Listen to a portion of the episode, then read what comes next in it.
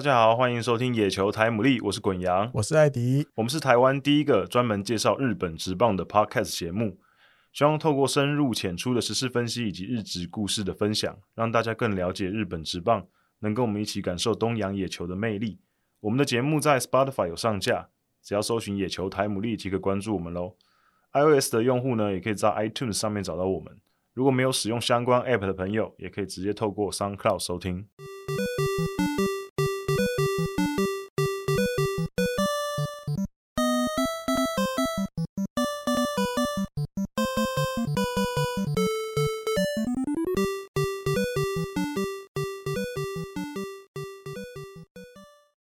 今天二十九集的野球台牡蛎很特别，也不知道大家有没有听出来，就是我们今天感觉好像那个听起来的录音的品质感觉好像好很多，档次提高了一些，完全不是那种乱七八糟的声音的感觉，声音清楚很多，有没有感觉比较优美了？对对对，感觉厉害很多。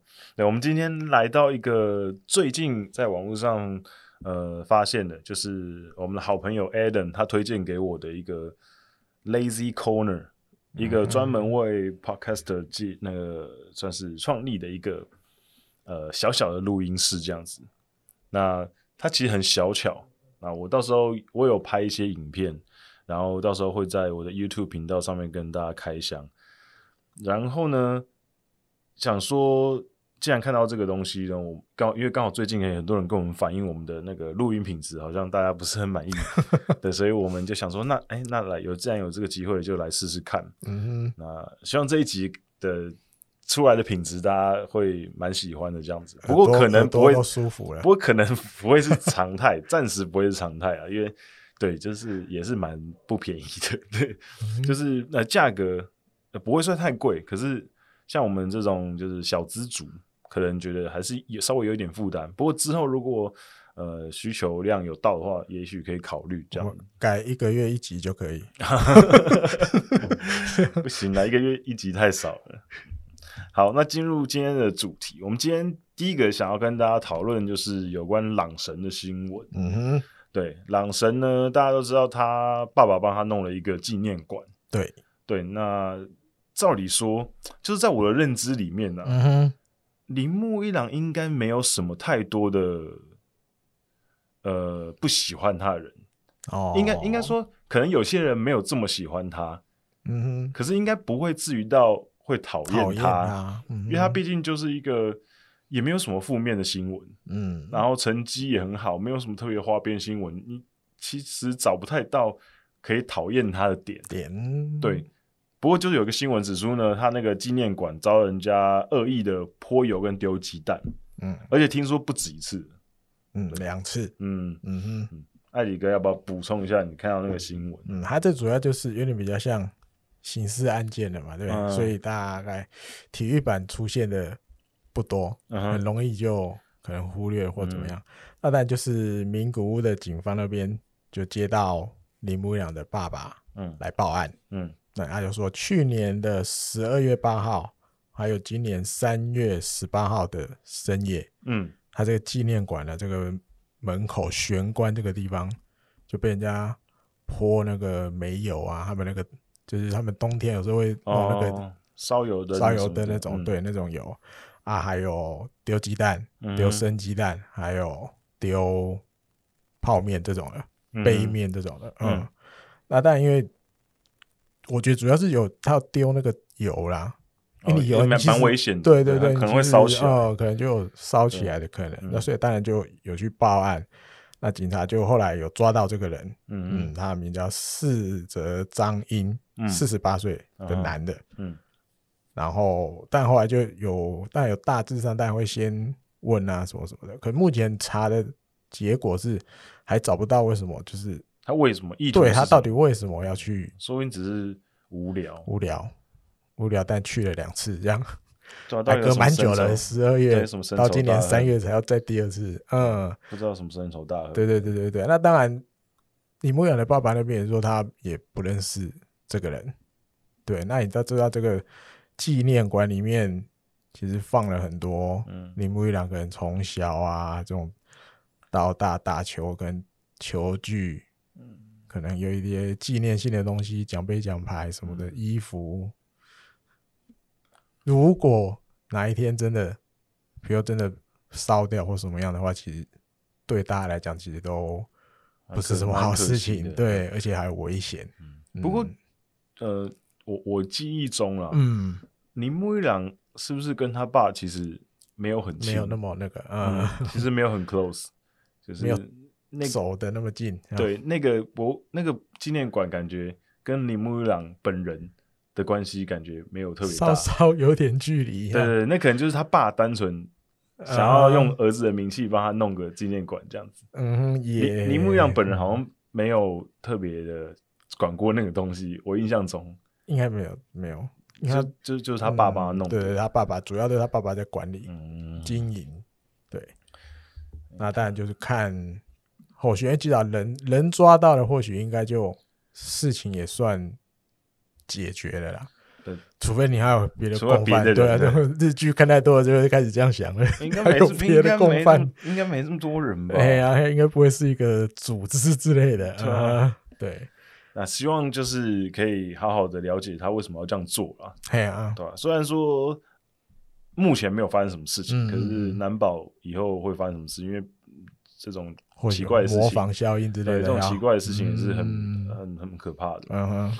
那刚好提到铃木一朗呃被泼漆的这个事件，啊、我就刚好昨天看到一个跟铃木一朗有关的新闻，就是呢，铃木一朗他去年退休，嗯，那他在二零二五年的时候，他会有呃被提名名人堂美国职棒名人堂的资格，资格对，嗯、然后日本媒体呢就有一个专栏有提到说，哎、欸。他发现有两个已经在名人堂里面的选手，跟铃木一郎有很多的共同点。哎呦，对，像铃木一郎在日本，那在美国职棒呢，生涯打了一百一十七支的全垒打，嗯，那在整个美国职棒的历史上排名第七百五十名。嗯，那在一百一十七支全垒打里面呢，总共有九个选手打出一百一十七支全垒打，铃木一郎是其中一个。哦那撇开铃木一朗之外，另外八个人呢，有两个人已经进了名人堂。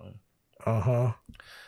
然后那两个人呢，分别是 Cobb 跟 Speaker，嗯、uh，huh. 就两个选手。Ty Cobb 是第一个入选名人堂的选手，哦、uh，huh. 就是名人堂开始的第一届，他就入选了名人堂，uh. 那是很早期的选手。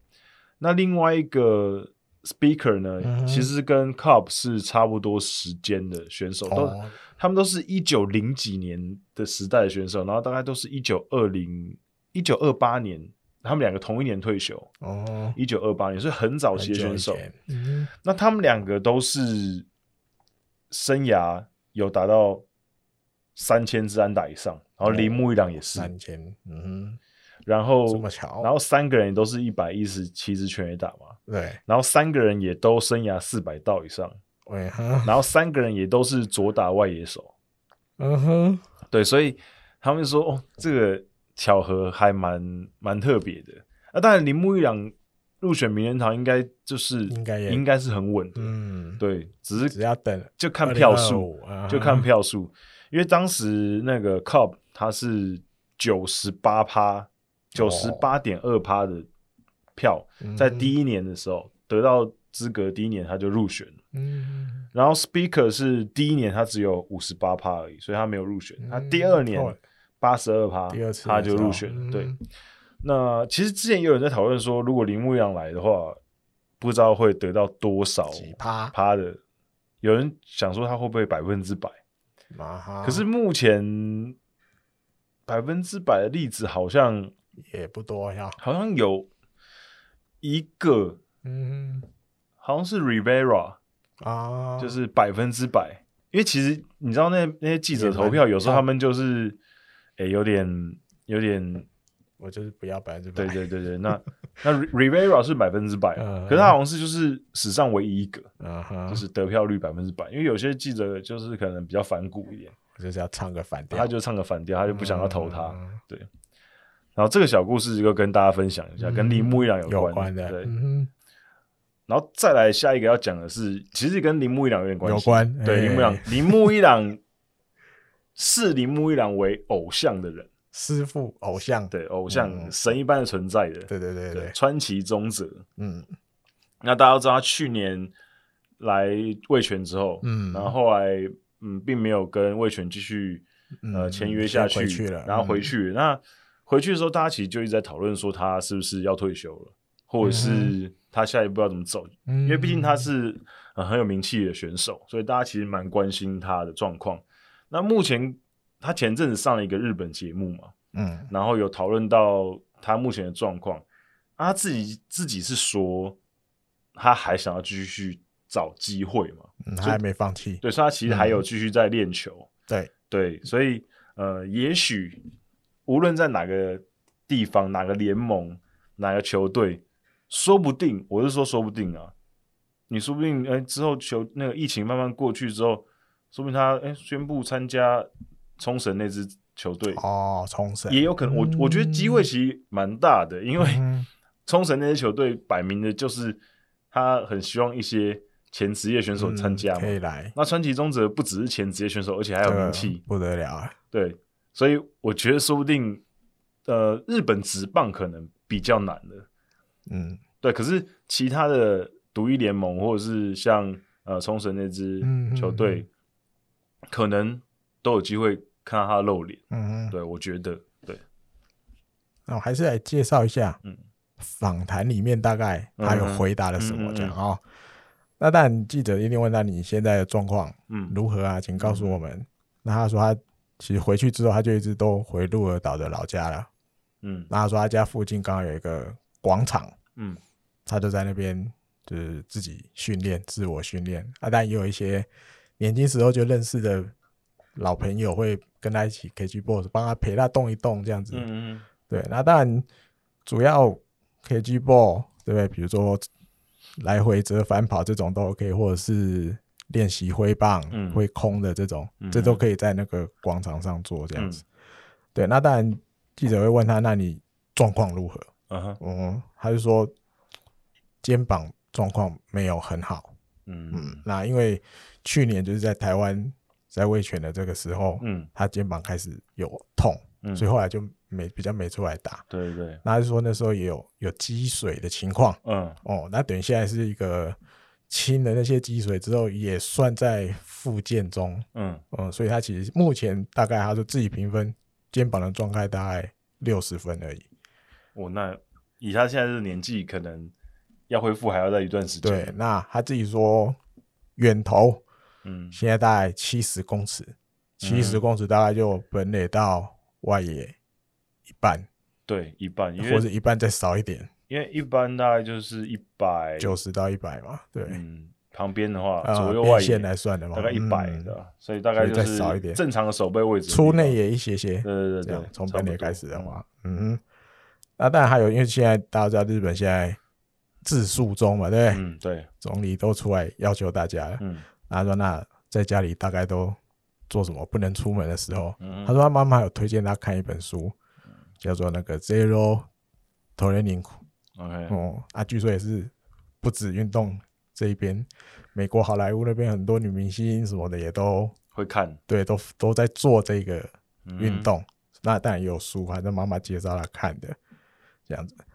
那还有一些是，比如他问他，哎、欸，对于味全。”就是你去年来的这个球队，你对对对，或者是你还有没有考虑再再去当，再去味全啊，当选手，现役选手？他说什么？哦，那他就说，当然考虑，当然是在考虑里面。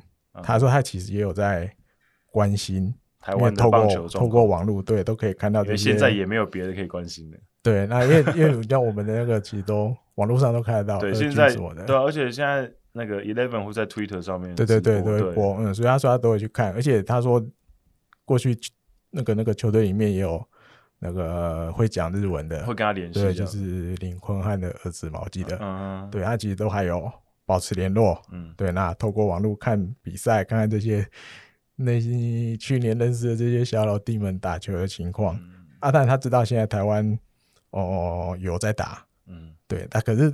味全是在二军，明年才能到一军。对对，所以他是说，如果明年味全要到一军了，有机会的话，他当然也有可能，嗯，回来。如果味全还需要他，啊，但还有一个先决条件是他的肩膀是有恢复，对，要恢复肩膀要恢复才有办法。嗯嗯哼，所以其实主要就是他的身体状况了。对对对对对，因为如果呃他的身体状况可以，当然可能要回到全盛时期比较困难一点，没那么简单了。可是。嗯呃，恢复到大概八成左右的话，嗯，我觉得他应该还是可以打的，嗯，对，因为他年纪虽然说是大是大啦，可是三十八岁，我觉得还在一个可以最后一搏的一个机会，嗯。但就像我们前面讲，真的肩膀，因为你传球距离如果没办法到正常的水准，尤其是他的手背位置，对，然后如果又有伤又会痛，其实就真的很难。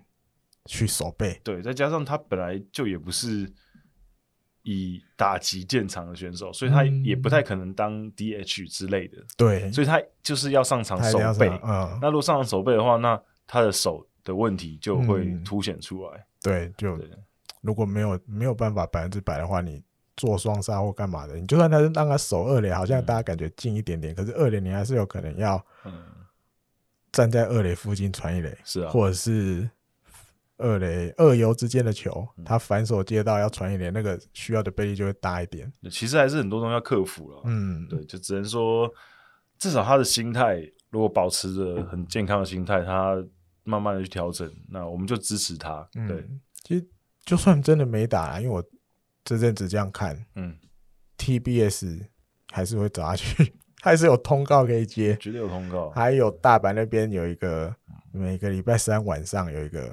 就是 sports 内阁，他就是不一定每每个礼拜都棒球，有的时候也会别别的运动。嗯，那棒球的时候有一次上礼拜的吧，也是从鹿儿岛把他叫来，从鹿发他通告，他从鹿儿岛来大阪路。他就是一个其实是很有是那种综艺节目会喜欢的人。对他，因为他第一个就讲的东西也、嗯、口才也不错，对，那人气也高，然后也是帅哥。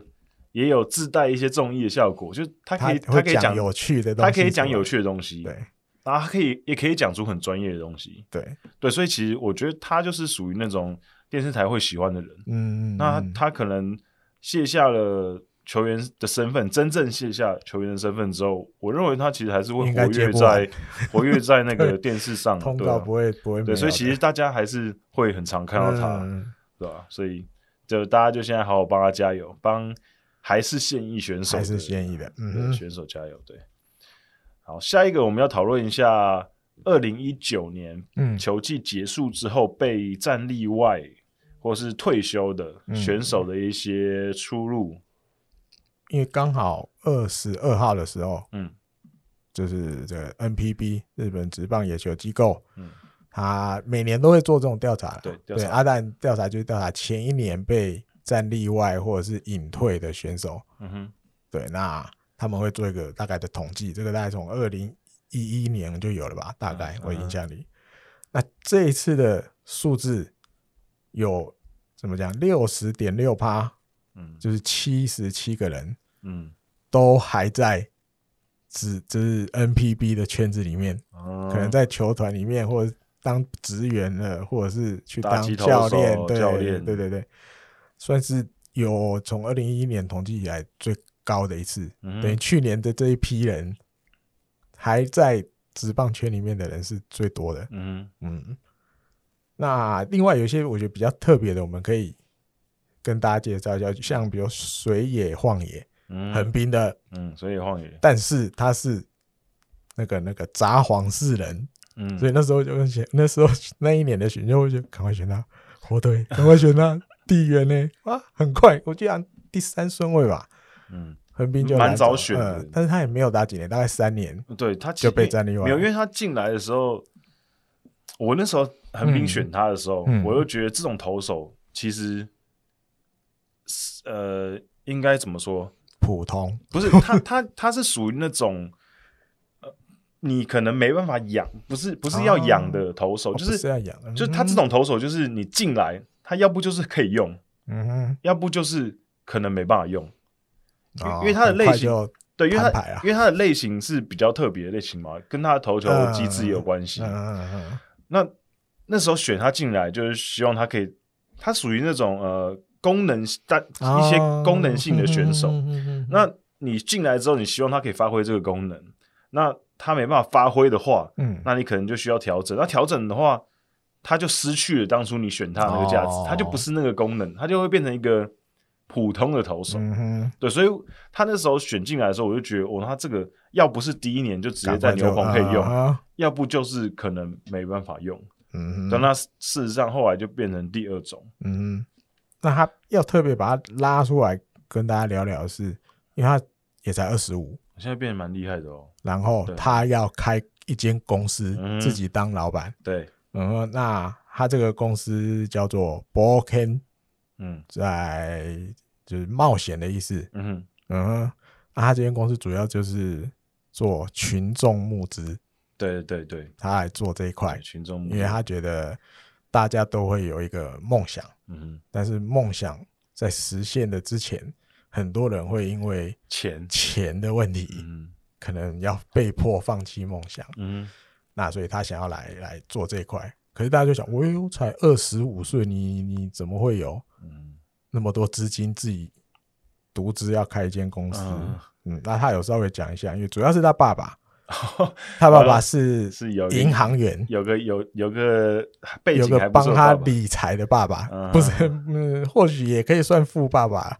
对，那至少不是穷啊。对，就是他从大学的时候，比如有打工，对，那比如进了职棒，有一笔七千万的签约金吧。嗯，这些钱他爸爸都有帮他存，甚至去理财，钱滚钱，滚得更多。嗯，那他这次就把他爸爸替他理财的这一笔钱要来。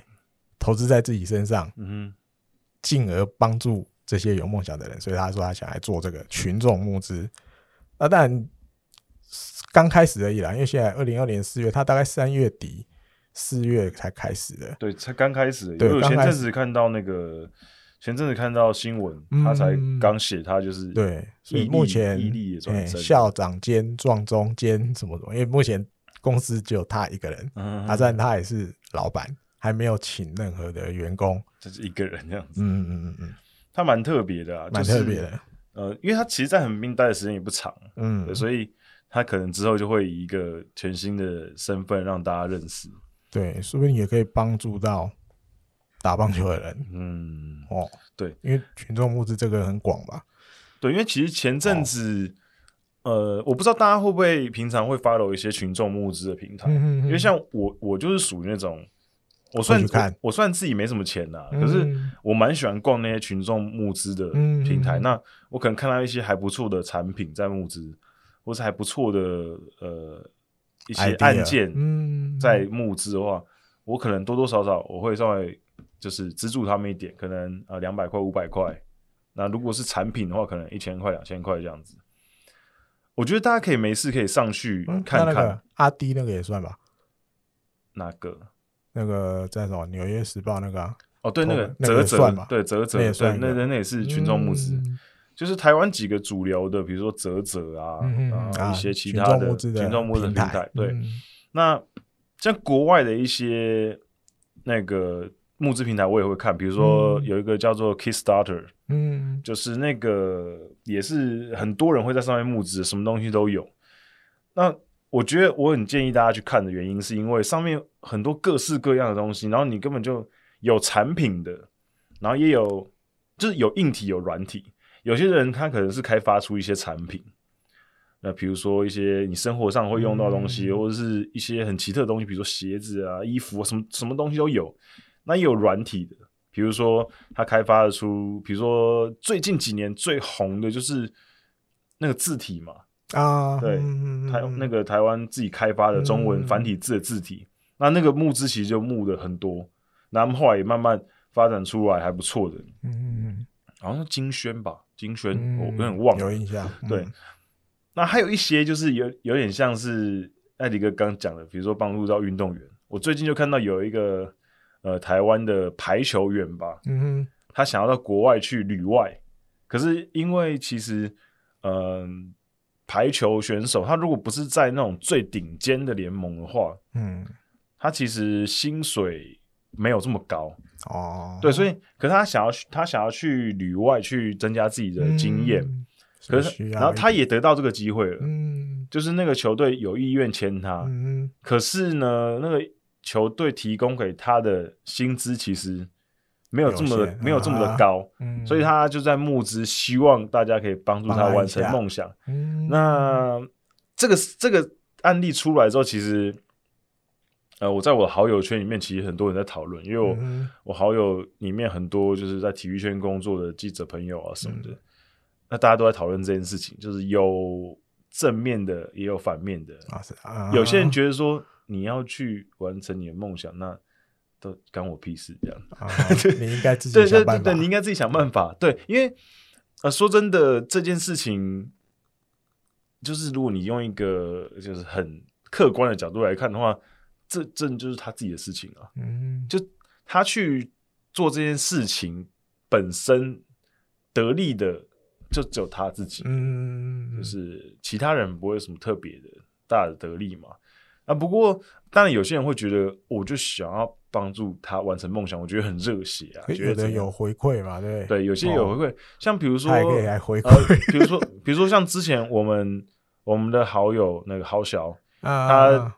介他有之前有才写过一个在好像在乌拉圭踢球的选手，乌拉圭踢五人制足球的选手，好像我忘记是五人制还是应该是五人制的。那他之前其实也有类似的类似的募资的东西，可是他是卖球衣嘛，哦，他是卖他在那个乌乌拉圭那个球队的球衣，然后有特别他的名字的，然后。就是一个产品，然后当做是帮助他在那边继续努力这样子。那我觉得像这种就我觉得还不错，就至少你还可以得到一件球衣嘛。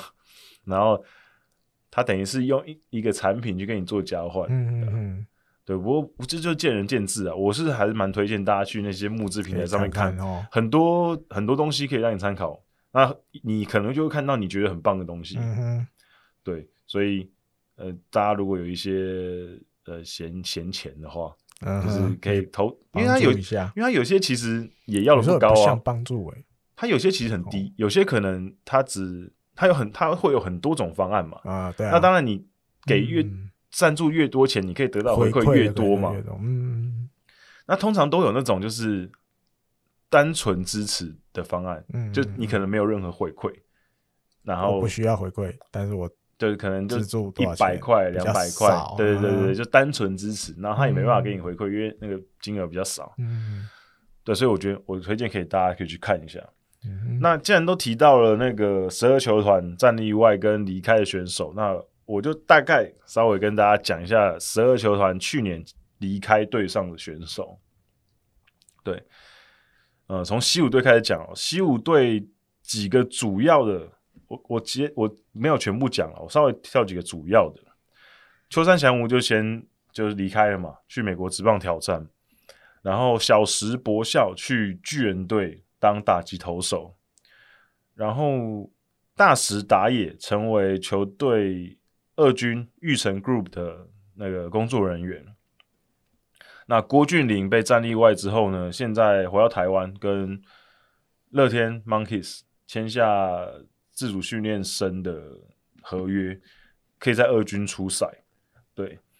然后廖任磊回到台湾，跟中信兄弟签也是签下了训练生的合约哦，培训啊，培训生的合约在二军可以出赛。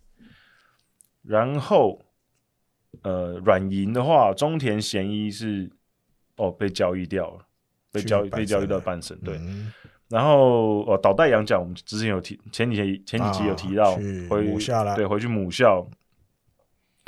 然后利源大雅啊，成为球队的资源。那利源大雅是他哥哥，他哥哥就是降生，利源降生就是前巨人队的选手。那因为涉嫌签赌，嗯，所以，可是他现在。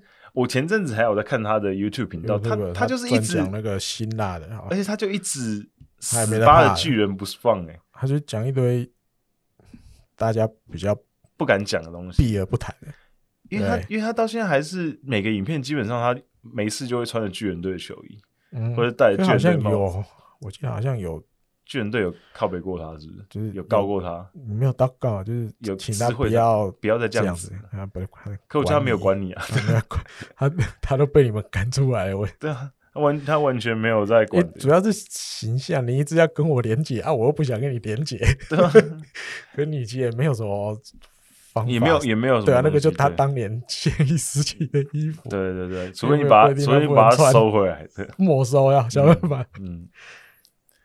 然后乐天的话，户村健次跟西宫优介都转成打击投手了。嗯嗯嗯，对，这两个其实也是蛮可惜的，因为西宫那时候还算是蛮前面指名的投手了，一度感觉要冒出来了，然后一度感觉要往上冲了，就是中间有几次，嗯、就球季中有几场其实表现的不错。对对，然后。接下来其他球队，罗德队，嗯，罗德队其实比较让人家我关注到的啦，嗯，当然就是我们的李杜轩。啊，对，李杜轩，那他就去琉球了，去那琉球队。蓝海，还有就是高滨卓也，他后来、啊、后来转玉成的啦，啊啊，对对对，那其实高斌我弟弟一样，他弟也变玉成，对，高斌我会很很印象很深刻，是因为呃，高斌是我。第一年啊，开始关注日本高中选秀的时候的横滨高校的啊，算主力的打者。嗯，那那时候其实他的评价很高，我知道。所以，嗯，我那时候就因为我那时候支持横滨队嘛，那所以我就很自然而然就也很喜欢横滨高校。那我很自然而然就注意到他，我就觉得哦，这个很期待他未来的表现，而且他后来。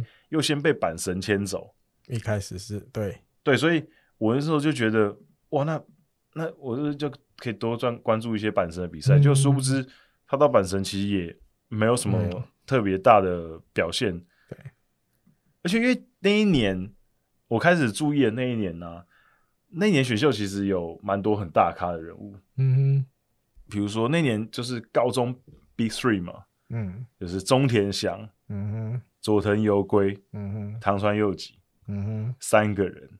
那高滨其实应该那那一年也可以算是第四或第五把交椅，对，嗯、对，所以就是因为后来他就是外一位嘛，嗯、对，很多球队阪神是第一指名没有选到中田翔之后，第二指名才选了高滨。嗯、原本横滨也选高滨，二抽一没抽到，哦，所以横滨后来那一年选了田中健二郎。啊哈！横滨那一年选的全，就基本上全灭了，而且那一年还是、嗯、那一年还是高中生跟社会人分开的，对，也很久了，超过十年了吧？就是二零该灭的也该灭了，平均什么？他们直棒寿命减十年，八到九，八到九，对啊。那那一年的选秀啊，我现在提到这个，我稍微跟大家讲一下，那一年的选秀目前没有灭的。嗯，就是还在一军哦。我先我讲一军的，uh. 还在一军上面会有看到他的，大家中田翔，然后中村晃啊，uh. 然后宫西上神，嗯哼，然后就没有了，然后就没有了，其他全灭。Oh my god！我我稍微念一下大家名字就残酷，我稍微念一下大家的名字，你就知道了。嗯哼。就是广岛队啊，对，我刚我刚刚漏掉了，玩家号也是在那一年啊，玩家玩家号应该是那一年的头牌，目前这样看起来的话，嗯、那一年十二球团第一指名，就是那一年其实是就是高中生跟大社会人还是分开来，所以其实选的比较集中一点。那一年的第一指名，现在除了中田翔之外，基本上就全灭，因为唐川佑己现在基本上也有点挣扎。嗯，就是可能在中继，嗯、可能还有一些机会。那佐藤游归就不用说了，佐藤游归，嗯，目前看起来复出路上还有一段路要走。那社会人那边，大场祥太当年也是很猛的，那也没有了。然后长谷川长谷部康平，那个时候是选秀前，哦、选秀前突然冒起来的左投，就后来基本上也没什么用到。然后养乐多那一年选的加藤干点更是待三四年而已吧，就直接被战例外了。然后比如说像什么服部太卓啊、白人田宽和啊、小田纯平啊，基本上大家都待不久。一字领中、久米永纪、多田野树人，就是春田透、山内壮马这些，基本上都已经不在了。春田透还在，对，几乎都不在。春田透还算是有撑住，可是中间也不在啦，中间被战力外了。然后跑去美国哦，第一趴的时候，对，第一趴去的那一趴，对对对对对对哦，所以其实也也反而是广岛队其实选的很好，广岛队应该是那年选的最好的，因为他目前选的基本上很多都还有在主力，比如说安部有裕，嗯，当年他们没有抽到唐川之后的外一位高中生指名，然后高中第三指名玩家号，嗯。对，可是虽然现在已经是别人的玩家号了，可至少也当了几年的主力选手。然后小田纯平其实也有几年，其实投还蛮不错的。然后小蛙哲也、松山龙平是社会人的，嗯、所以其实他们算是那一年选的算是最好的吧，因为其他队看起来都没有什么太多人活着。对，好，然后再来是日本火腿今年的那个。战力外的状况比较值得注意的就是大谷翔平的学弟嘛，按理亮，按理亮又也去了琉球那队，嗯、对，然后高高山优希跟高滨佑人也曾经是球队很期待的年轻人，就还好，就转转到一二军就二军就不行了。高滨佑人曾经有一段时间高滨佑人，高滨佑人是火腿，我觉得是火腿太抠了吧，他这种。他这种咖还把人家战例外，然后又迁回玉城，然后新今年春训不是新球场盖好，嗯、新球场的第一发全垒打高滨佑人打的，讽刺你，他就就我觉得有点凹他，你知道吗？嗯、他其实还可以当支配下的吧？对，我觉得球队里，因为他其实因为高滨佑人其实他是还是算年轻，对啊，而且他也有潜力，对啊、他只是就是痛痛忍而已，为了空出。一个支配下的位置，对对对，硬把它变育成，有点凹他，我觉得。就是哪，就是你看火腿队，火腿队就是比较这种 这种路线的嘛，那没办法，对。哦，还有就是艾迪哥之前也聊过了嘛，栗田将太嘛，就是呃保高中的时候保护自己，所以选择参加实力比较没有这么好的球队，那可是进职棒之后。呃，好像也没有显现出那个价值，就没有办法直接连接了。对对对，手背有保护不代表在职业就一定能有什么成绩。对对，那他，他要去，他现在去社会人，JR 北海道，对，JR 北海道，也许 maybe 还有机会逆输入回来，因为他才二十三岁而已，很难。战例外那个每年的那个什么战例外测试会，嗯，有时候你就会看到，咦。那个两三年前的他，可能比如他暂时去独立联盟待了两三年，嗯、因为他们就是你只要曾经是里面的人，嗯，你每年都可以回来测试，嗯，没有一个回来过。可是我觉得可能刚刚都没得回来了，你们这些小咖的有机会吗？也是啊，也是、啊，对，很难的、啊，我觉得，嗯。那欧力士呢，也是有几个就是比较大家印象比较深刻的选手，嗯。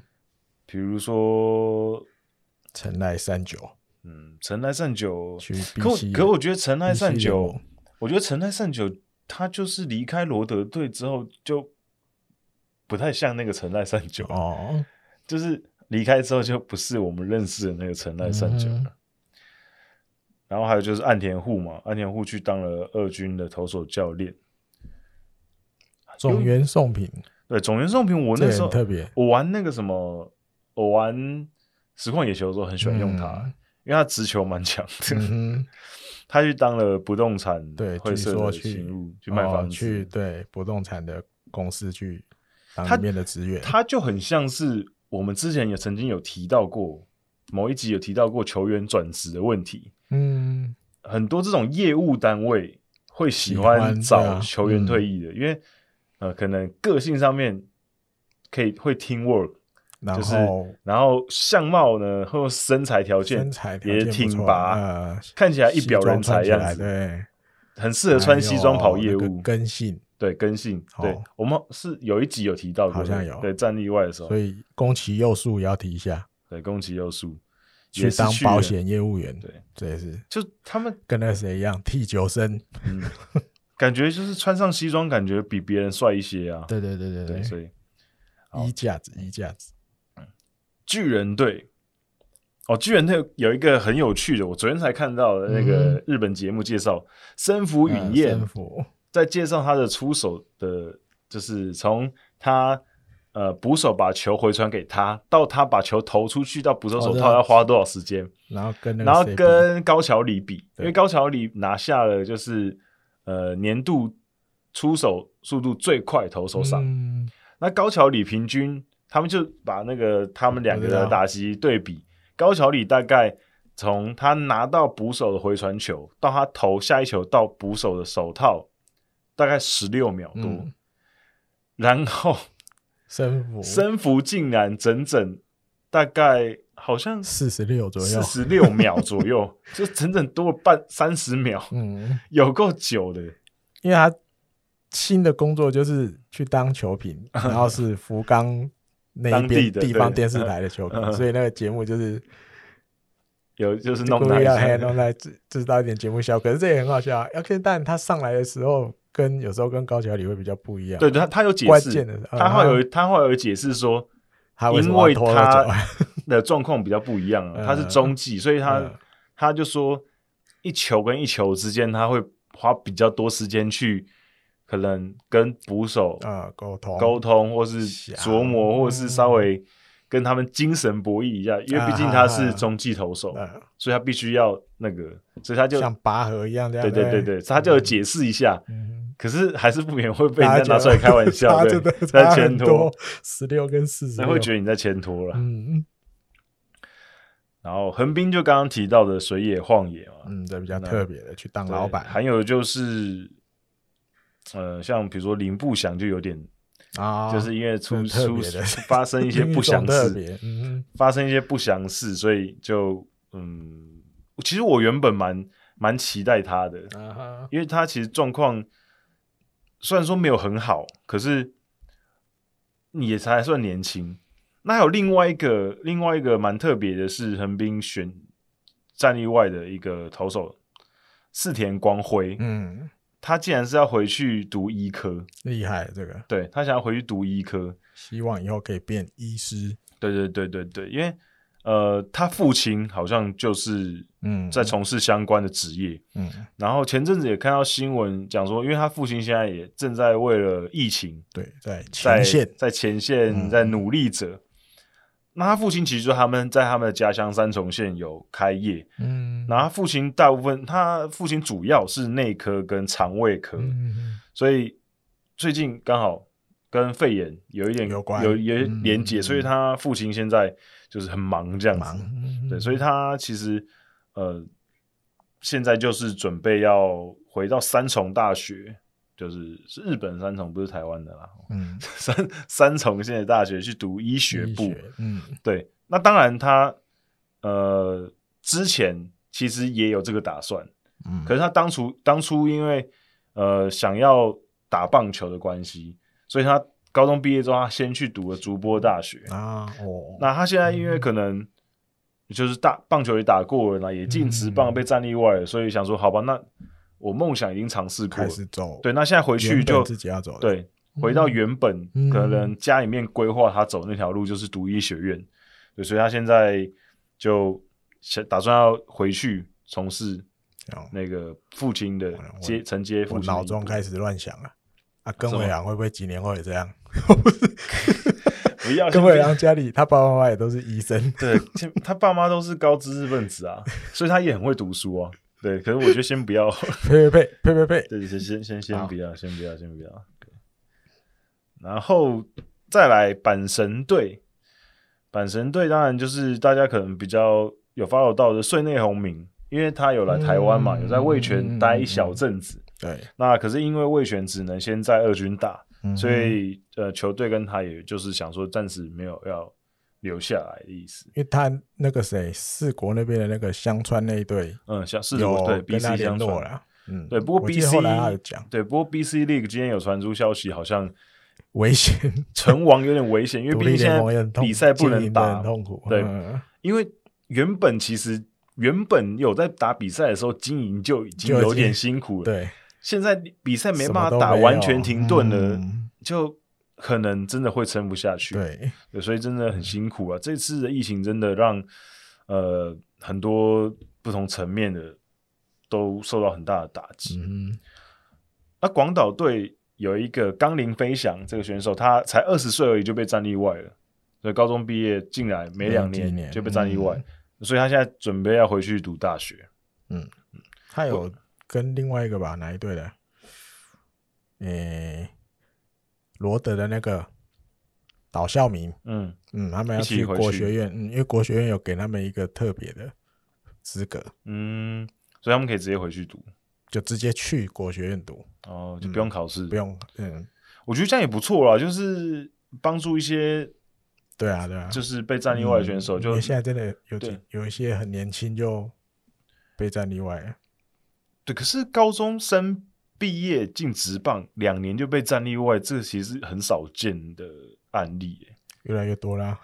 对对，就是 以前很很少，就是，是这一两年这样子表现，这样子表示球队那个时候是不是就是完全就是只是想要赌一把？受伤也有啦，进来职业之后受伤了。可是两年确实还是很少见，通常至少会等个三四年。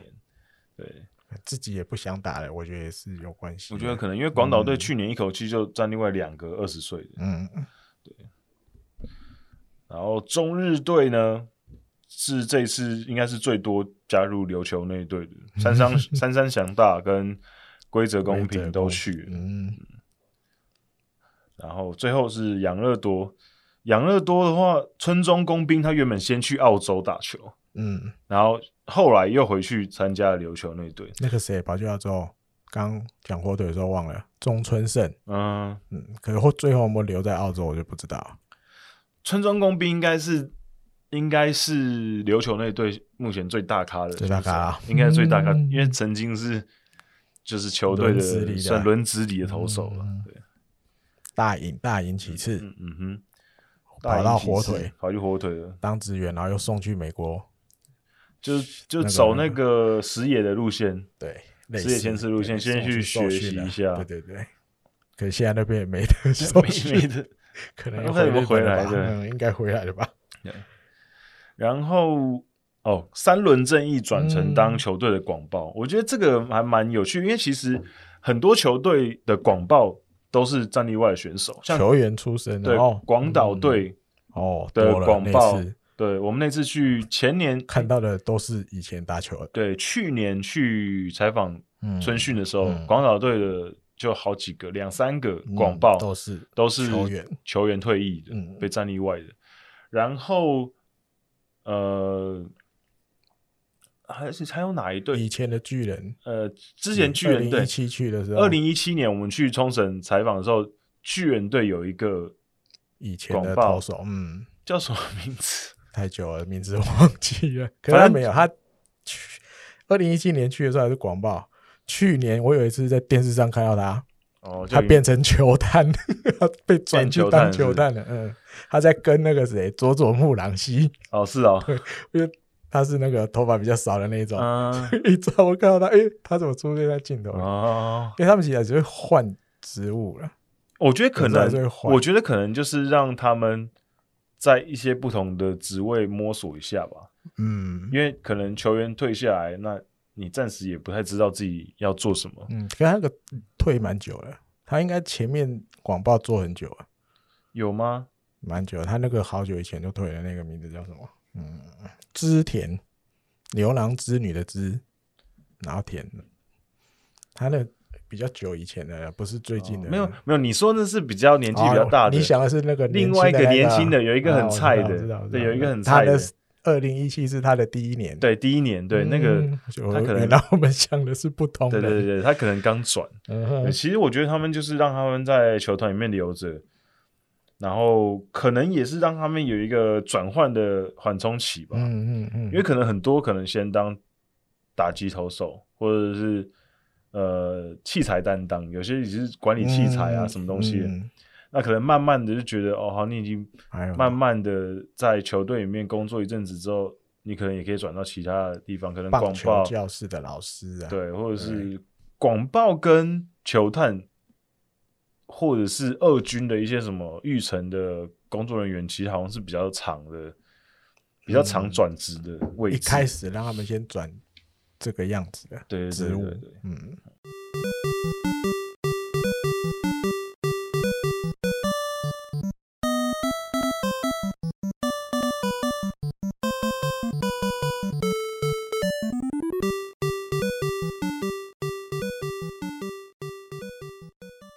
这一集的野球滚羊野球冷知识呢，我还是要继续讲别的东西。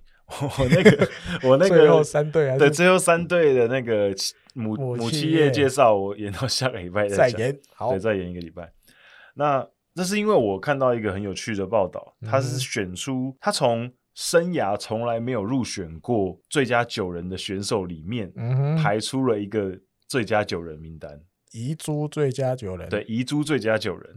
那其中有一些，有些人名会让你觉得有点惊讶，就觉得，哎、欸，他的生涯应该可能至少入选个一次吧？怎么可能没入选过？就是完全没入选过。嗯哼。那他们有分呃中央联盟跟太平洋联盟都有两队，对不对？对，那跟大家分享一下，他们这里是怎么选出来的？那中央联盟投手是阪神队的。小山正明，那这个选手，哦、这个选手其实 很久了，很久以前，可是他很强，因为他是呃，目前日本职棒胜投排行榜，嗯，生涯胜投排行榜排名第三名，他生涯三百二十胜，而且他在阪神时期，他有四次单季二十胜，嗯，而且他还有一次单季二十六次完投，十三次完封，可是他竟然。这样子这么夸张的成绩，他没有拿到最佳九人，是那时候还没有没有颁奖啦、啊。对，没有不不过呃，因为因为他那时候可能同同时有一些很强的同僚，比如说春山石哦，春山石也是那个时候的，所以可能可能他就是只能当老二，嗯、因为当时就是有一个人比他更强。对，比如说他当时。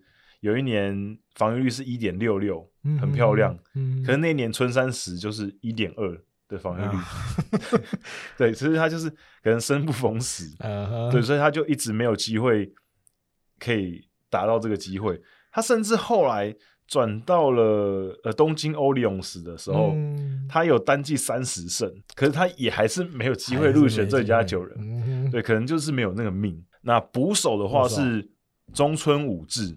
哦，对，那时候中日队很常年的正捕手，嗯、而且他生涯有五次盗垒阻止率是在四成以上，嗯有两次是在五成以上，所以是一个守备很好的一个捕手。嗯、那打击其实也还蛮不错的，可是他重点是，你看他生涯一千三百八十支安打，然后一百三十七支全垒打，然后刚刚也讲到他盗垒组织率其实是蛮好的。可是他的生涯里面没有拿过 Best Nine 就算了，他连金手套也没拿过，就是也是跟上一个一样生不逢时，因为他的全盛时期呢，刚好跟古田敦也重叠到。啊，所以古田敦也九次入选最佳九人，所以他就是啊，只能说生不逢时，就既生瑜何生亮，有一个。就是有一个比你更好的人在那边挡着，嗯、然后再来呢是一垒手，一垒手，一垒手是松田城，哦，松松原城，松原城，嗯、对，松原城。那松原城其实一垒手，嗯，其实状况也，他打击啊各种方面也蛮不错的，可是他就是他该不会遇到了，他遇到了，嗯，就是你知道那个世界的世界的王。对，跟我想的一样，遇到奥赏，对，所以啊，立正坐好。对，说怎怎么，嗯，那没没办法，你一定要让。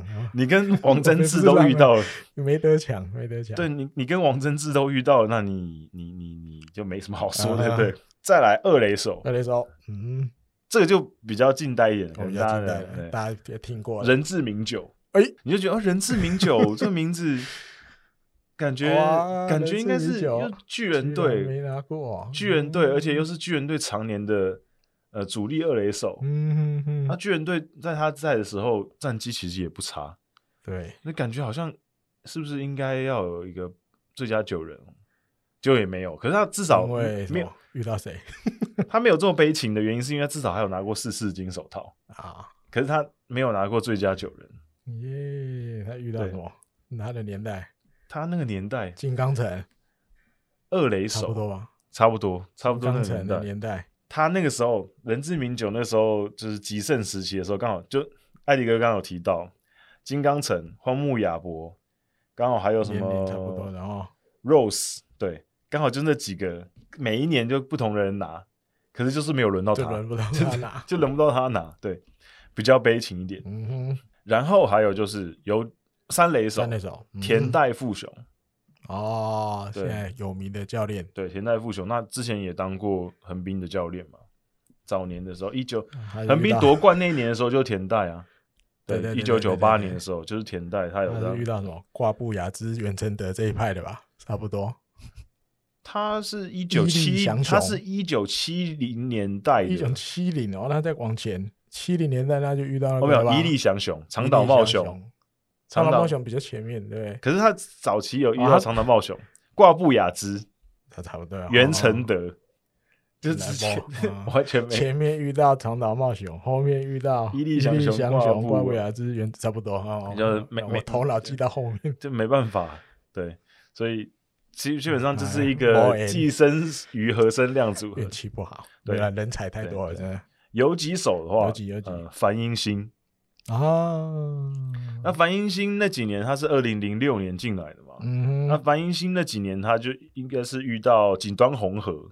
啊，鸟谷静、坂本勇人，那这几个也难，那也轮不到他。樊英兴虽然也那有，我记得有几年也有三成，对对对对，可是可是就也轮不到他这样子，在他们面前就完全没办法看，弱了一点。对对，那外野手的话，外野佐野先好，哦，这其实也蛮蛮早期之前的，就可能也是七零年代到八零年代，嗯嗯，那他其实呃打击成绩也不错。啊！可是这样外野手，你更多了，对你没办法，没办法，竞争对手太多了嘛。那个时候什么，罗松棉，差不多了。罗松棉，养乐多的，还有什么三本浩二，广岛。你说外野手啊？哦，年龄差不多的，应该大概是那附近吧。外野手，一九七零年代，张本勋还在啊哈。然后，呃，山浦亨，然后山本浩二，若松勉，对啊，然后嗯嗯，差不多这几个，其实就真功名姓啊，对，也 是遇到这几个，好吧，对对对，遇到这其实很很难呐，就是他们就是只能当遗珠了，嗯，对，然后后面两个金城龙彦，对。对，金城龙彦，金城，金城龙彦是我，就是身为横滨球迷，我第一个买球衣的球员，就是金城龙彦。那他那个时候其实他进来的时候是两千年嘛，嗯，他进来的第二年，生涯第二年，他是拿下首位打者，对，可是他竟然没有入选最佳九人，对，可是因为他当时，可是因为他当时是三垒手，他当他当一开始。他那时候是三垒手。那那一年是最佳九人的三垒手是江藤志。啊，对，所以他就正在猛的错过他错过他最有机会入选最佳九人的时候。那后来转到转到外野。外野之后，其实也很难，人就多了吧？对，而且而且他而且而且他两两千年初期的时候，我念一下两千年初期那时候中央联盟的最佳九人外野手是谁啊？金本知宪，哎呀。赤星宪广，哎呀，福留孝介，Toffee Rose，Ramirez 监督，对，内川圣一，和田一号，高桥由生，青木宣清，大岛洋平，你这你 光是他们这几个都轮轮不完了，根本就轮不到金城，金城，对，所以这这这是就是遗珠，就是大家就只能说生不逢时这样，补他一个。现在这个补他一个，对对，补他一个。然后还有一个，还有一个外野手，呃，旭山旭旭方旭方孝士，对，旭方其实，呃，我刚跟艾迪哥讨论一下，艾迪哥觉得还好。然后我我看了一下成绩，虽然说是不到非常惊人呐，可是他其实，在广岛的历史上，应该也算是广岛队数一数二还不错的外野手，对。就至少单季有五十道过，有吗？也当过监督了，也当过监督了，对。然后单季有三十支全垒打，有过，嗯，对。所以，可是但是那个时候的外野手其实也是蛮强的。他那时候在打球的时候，是也就那就那几个。刚我们刚 同队的就有了。金本那时候是不是也在？对，还在广岛，差不多吧。那时候前田智德对，然后金本。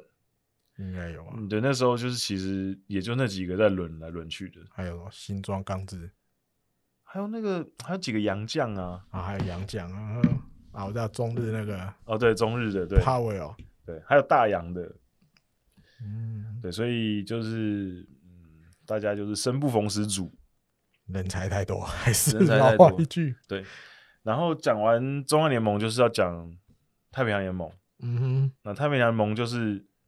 投手是米田智米田哲也啊，米田哲也，对，那米田哲也是，也是刚刚说的小三是小三，感觉刚小三是生涯那个胜场第三名，米田是生涯胜场第二名，生涯三百五十胜。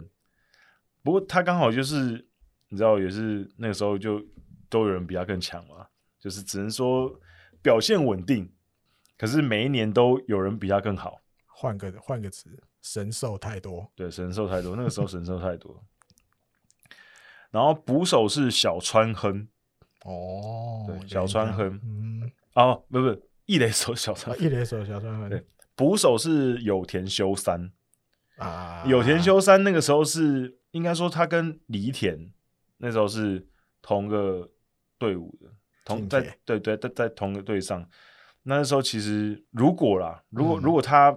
不是跟李田在同一队的话，那他可能就有机会入选，嗯、可是偏偏就没办法。李田有拿过，我记得。对，然后一垒手就是小川亨，近铁的小川亨。嗯、那小川亨那时候其实一直也都是很稳定，可是我我们刚刚提到的选手其实都有一个特点，就是他们的表现很稳定，可是可能就没有一个突然非常爆发的一季。嗯，然后导致他们可能一直的只能当老二或老三，因为其实像小川也是很稳定的。然后二垒呢是这个名字，我第二个汉字我不会念，嗯，对，我们姑且我查不到怎么念，对不对？日文是念 kono kono，可是我不知道他那个中文的汉字要怎么念。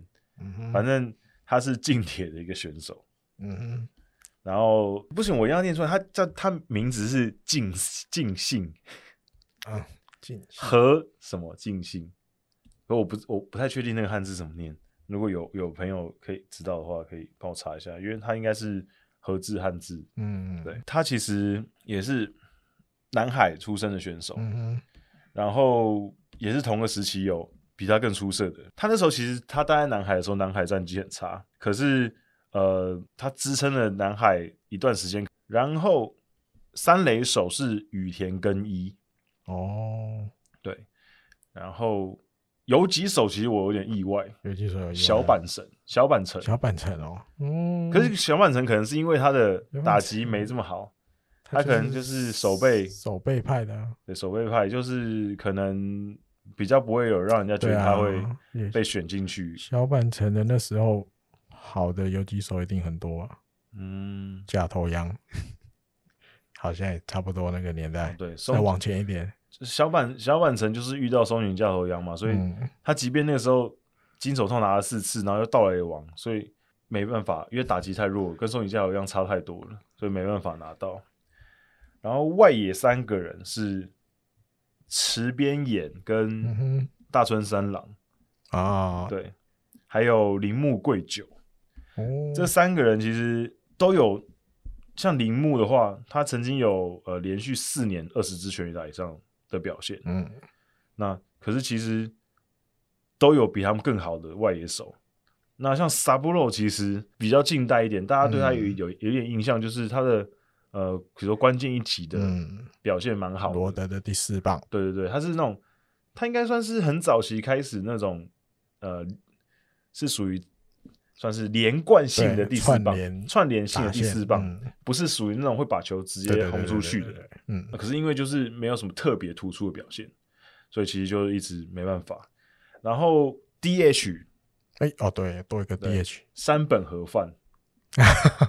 对，我们刚刚我们之前有聊过他，以前大龙的时候。那他的原因就是因为呃，你大家知道中央联盟呃太平洋联盟 DH 很多其实是洋将，洋将对啊。那你很难就是打得过那些洋将，靠得比洋将猛的。对，所以其实人不多。对，所以其实比较难。嗯，那在 DH 这个位置上面。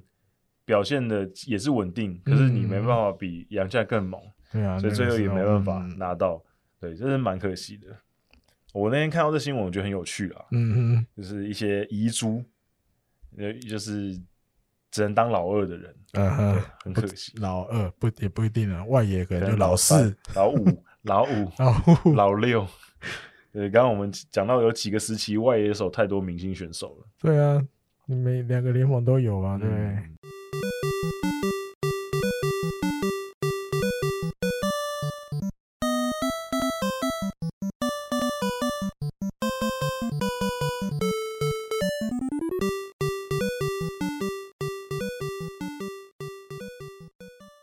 这个礼拜嘴一波要来跟大家讲讲故事好了，好吧？最近讲故事讲古，因为话题真的很少，球季没开打，日媒也都在讲故事，每天记者们就是除了翻记录，不然就是写以前的故事。那这个，不过我觉得也蛮不错啦，就给大家一个温习啊，就是停停下来的机会。对，因为如果球技一直开打下去，那你就会哦，一直要吸收新的东西，一直吸收东西。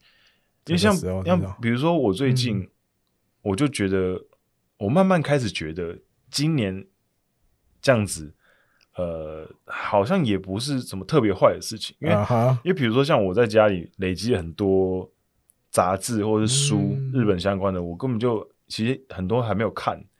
那刚好最近可以看，哎，反正也没有、嗯、没有打比赛。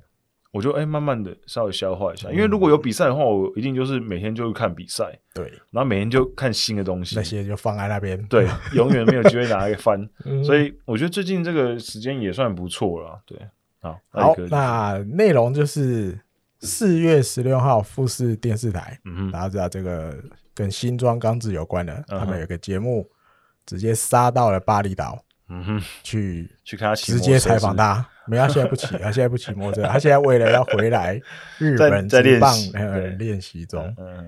那里面就有讲到一段他跟野村克也的这种师徒关系。嗯，因为他们两个其实就是野村后来去阪神当监督的时候，嗯，大概有两年的时间是新庄还在阪神。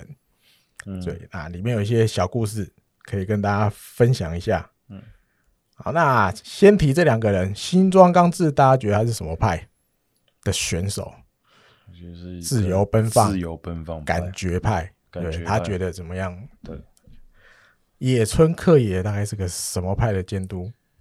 嗯，严肃也可能还好，没有到很严肃，至少不是自由奔放派啊。Yes，对对对对。那 ID 野球要动什么？动头脑，对，好吧，我们就先归类他头脑派。嗯。这两个派基本上感觉是八竿子打不着，也冲突，对。对，不太就是不太是一样的调调的。嗯嗯、好，那野村那时候来要来阪神街监督了嘛？嗯，那一九九九年开始嘛，嗯、但是一般他们这种，如果你早一点定案的，大概前一年的秋训，嗯，就会上任了，嗯、秋训就会开始去去现场开始那，嗯，所以等于一九九八年的秋训是他们两个人第一次碰面，嗯。没想到新庄刚是那一年二十五岁左右，嗯，等于在打职棒顶多个五，就反正还不还不到主力选手等级，但是知道这个有前途，嗯，他就敲敲敲敲野村的，哎、欸，直接去监督监督室，嗯，报告监督那个，我们都知道你 ID 野球很有名，嗯，开会会开很久。啊，以前在养乐多的时候，大家都一定都知道嘛。嗯。但是我有一点想要建议，嗯，这个一般人的专注力大概就是四十五到五十分，嗯，所以我们比如在学校上课的时候，哦，一节课的长度大概也是用这个方法去，嗯，去衡量的，嗯，所以我觉得我们以后开会，希望在五十分之内开完。就是您这么好的，就是这些这么好的东西要交给我们，我们我也希望大家都能够。好好好好吸收，对。如果你讲讲讲太长，嗯、其实后面的都白讲的。哇、嗯，我现在会觉得，哎呦，因为那时候看到电视在这样讲，哎呦，真的有种哦。嗯、那些来那些节目的来宾也觉得，哇，这是什么什么？这大概只有这个人才会第一，人家监督来，而且是有名的。刚上任第一天，你就去给他敲门，然后去给他建议。嗯、他是野村克也，你他还要你建议吗？没想到野村想了一下，好像也是有道理，有道理。好。那我们以后开会五十分以内结束，对，最多就是五十分。哇，大家觉得哦，很猛，这是不得了，这新庄果然就是他有他的想法，那他也勇敢、勇于表达，而且而且、嗯、而且野村也就接受了，对，居然接受了，因为以野村的、嗯、以野村的 come down，他可以完全不理，不了你，对啊、他他甚至可以怒斥他一顿，有可能。对，可是 他既然欣然接受了，我觉得这也表示他其实是一个。可以接受人家建建议的教练，对教练，对，这也可以反映到他后来的东西，就是他其实是一直吸收新的东西。嗯，嗯对他其实是一个愿意、嗯。那节目里面新庄就讲了，他说其实他一开始看到野村的时候，他也觉得可能是那种不太想与人讲话，就是比较难接触的监督。可是后来见到面讲了这些话之后，他觉得那种。兼也算是那种，你如果愿意把你的真心话讲出来，嗯，他会去真的好好去想的那种人，嗯，他不会是说那种啊，反正你你就是选手，你意见那么多干嘛？我只监督你，就是在听我的，不会，是他觉得如果你是讲真话的时候，嗯，他是会真的去听进去的，嗯，那他也会去衡量是不是要做一些调整改变，嗯，这是一个第一段，嗯，有趣的可以分享的，再来。新庄刚志在阪神的时候，有一个画面，我相信应该很多人都看过。人家要把巨人队要把他故意四坏球保送，哦，对，这个延长第十三局吧，四比四，我记得。他硬要打，他把他崩打这个游击的再见安打，滚地再见安打，嗯，人家要进园你，居然他给人家打下去变再见安打，这背后的故事，故事，那起因是。在这一天发生之前的一个一九九九年六月九号，嗯，那个阪神对广岛，嗯，那同样也有一个这种呛死，但不是再见的，嗯，就是雷上有人有打点的机会，嗯，新庄上去打，嗯，就广岛把他故意摔坏，嗯，啊，看他就看着那个球，他就心里就觉得，其实有时候那个投手对好像可以打，因为其实故意摔坏球，大家如果以后过去如果没有观察。也没关系，接下来我们可以开始观察，有些投手他会投比较软的球，嗯，比较高，比较往外。有些其实有的投手没有，你像 catch ball 那样子很快的，对对，他是丢蛮平的，也没有到非常外，只是捕手站起来可能稍微出去一点点而已。嗯，对。那因为以前我好像有看过，就是有的投手就觉得他不想要因为那四球去破坏他的投球节奏感。对对对。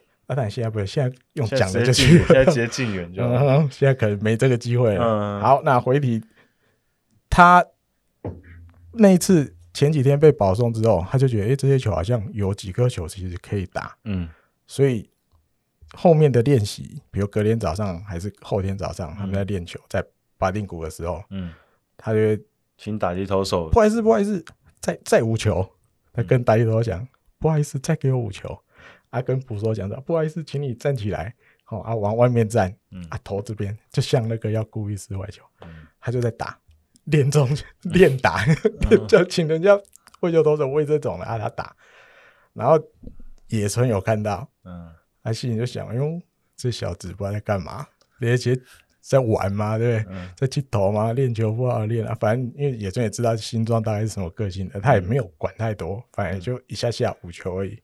嗯，就这样过了，然后到了我们刚刚讲的这一天，嗯，六月十二号对主场，十二局下半更正，十二局下半四比四，一三垒有人，野村诶新庄要上打击区前，嗯，看了一下休息室的野村，他跟他示意的意思是，如果有球来，好的，我想打的球来，我要打。嗯，故意失坏球也可以打。嗯，结果野村就想到，哦，这小子，他觉得可以。原来你前几天在那边那个练那个是为了这个时候，所以他就跟跟那个教练讲。OK，打那个 OK 的赛影给他，嗯，就是如果你觉得可以打，你就打吧，所以才有这个结果，让大家怎么讲？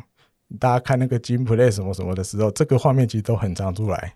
延长的十二局下半，居然用人家要进园里，你把它打成再见安打，所以是其实是布局好的。对，那都有买梗，对，买梗。那另外一种就是野村监督对新庄的一种。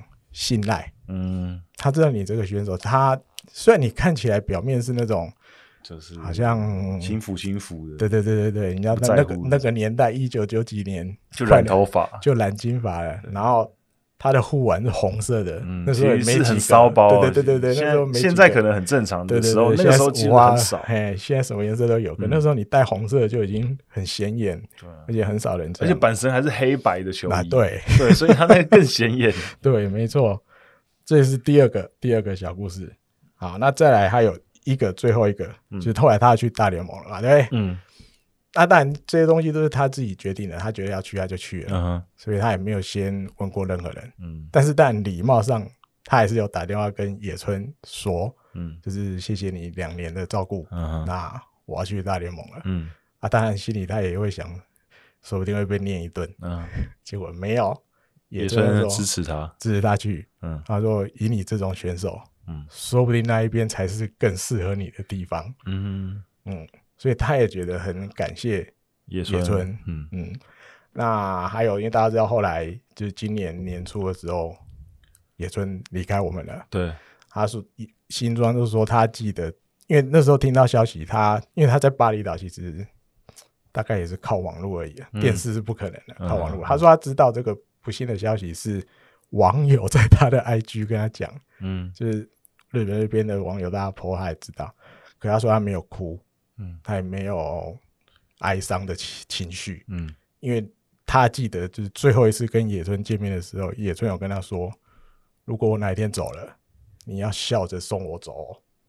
我说哦，就是他们两个人的那个，嗯，对。然后野村有在，我记得他有在他出的一本书上，就是他给很多人的一句话，嗯，或一封信里面，嗯，他就有，因为当然有一个主，有一个有一篇的主角就是新庄，嗯，他大概就是讲里面有一句我印象比较深的是，因为其实都没有联络，这么多年来，就是离开之后，他就是我我只听说你在国外，不知道你过得好不好。嗯，哎，就是他希望你有有机会的话，可以回回来日本什么什么的。就是你你会觉得野村那个字里面，还是他还是会想着知要知道新庄刚志后来过的退休之后过得好不好？嗯，那当然两个人都没有互相去联络，嗯，所以他那个信里面有这样写，嗯嗯。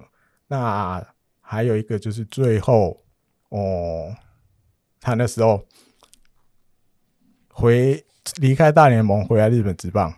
野村那时候在乐天当监督，嗯、啊，新庄来了火腿，两个人见面的时候，因为那时候太平洋联盟人气还没有到现在这么旺，人气还是央联比较旺，但六、嗯、可是太平洋联盟的六队都想要拉高声势，那当然新庄是一个很好的点，对对对，所以他跟野村之间有讲好，嗯，我们两个人来想个方法，嗯，把这个气氛炒起来，所以他就请野村说。你就尽量批评我没有关系，嗯，对，尽量嘛，你就是引话题嘛。啊，新野村就会讲新装又怎么样，你这个怎么样怎么样，你就不管，你就一直批评我没有关系。那有时候新有记者会反问新装，新装有那种很轻蔑的 骂人的字眼给他骂回去，那这样就有话题了。嗯、所以后来太平洋联盟的人气也慢慢的有一点被带起来。嗯，对。那我看还有一个最后的就是。去年十一月，新庄说要复出，嗯、他还要回来打直棒，嗯、所以麦克风一定也会嘟到野村那边去。对，野村不是讲了一句，他就是一个典型的笨蛋，新庄就是个典型的笨蛋傻瓜，不可能啊！人啊，永远没有办法战胜的就是年龄。嗯，你已经四八了，年龄就是最大的，嗯，最大的敌人那道墙，对你跨不过的。所以新庄他说后，因为后来现在离野村离开了，他心里就在想，嗯，野村故意讲这个话，要激他，是不是？对对对对，嗯、是不是？其实他的目的是，他希望你成功，希望他成功，对他希望你加油，真的回去直棒给大家看。所以他故意讲反的，他知道新庄的个性是这种的，他知道新庄听得懂他的话中话，对对对对对。所以新庄自己心里在想，嗯、野村或许是在跟我透露的是希望我加油，嗯，嗯哼，感觉有点感人。对，后面看到那个后面有点，对对对，感觉眼眶湿湿。尤其那个我哪一天走的时候，你要笑着送我走，可当我没想到这天这么快就来啊。对。他们最后一次见面是什么时候？蛮久以前，不是对，两三年前有了。OK，不是最近那，那也没有到非常久了，嗯、就至少两三年前还碰过。因为新庄每年都还是会回来，他最重要的收入帮那一间衣服饰的公司拍形象广告代言人。嗯，那当然有时候有些电影首映会还是什么的，还是会请他回来。嗯，所以他其实一年我看回来个两三次。回日本两三次，可能都还是有。嗯，反正回来应该也都是那边帮他出机票。哦，他只要回来就还是会跟会野村稍微联络一下。但嗯，没有很密切的联系，没有很密切的对，嗯。我觉得很很很感人，听一听觉得。所以我觉得这些内容可以跟大家聊聊了，尤其比如像前面讲那个进圆球被打。他还把他打再见安打，其实背后有一些故事。嗯，还有你看两个人第一次见面，他就给人家去敲，嗯，那个那个监督室的门，对，有趣。好，那今天的节目就到这里告一段落，然后希望大家可以喜欢我们今天的内容。那今天这个新的尝试，我们到这个新的录音的地方来录音，希望大家也可以满意我们的录音的品质。嗯哼，那最后还是要提醒大家。多去呃 Podcast 的呃 App 上面呢，帮我们给五颗星的评价，就是 Apple Podcast 的，嗯，给五颗星评价，然后留言，还有关注我们，然后 Spotify 上面也是。那其实我比较鼓励，如果你是 Apple 用户的话，我其实蛮鼓励你们用那个它内建的 Podcast 的 App 听，对。然后大概就是这样子，然后希望可以多帮我们把节目推广给你喜欢棒球、喜欢日本时装的朋友。那我们就下礼拜再见了，拜拜，拜拜。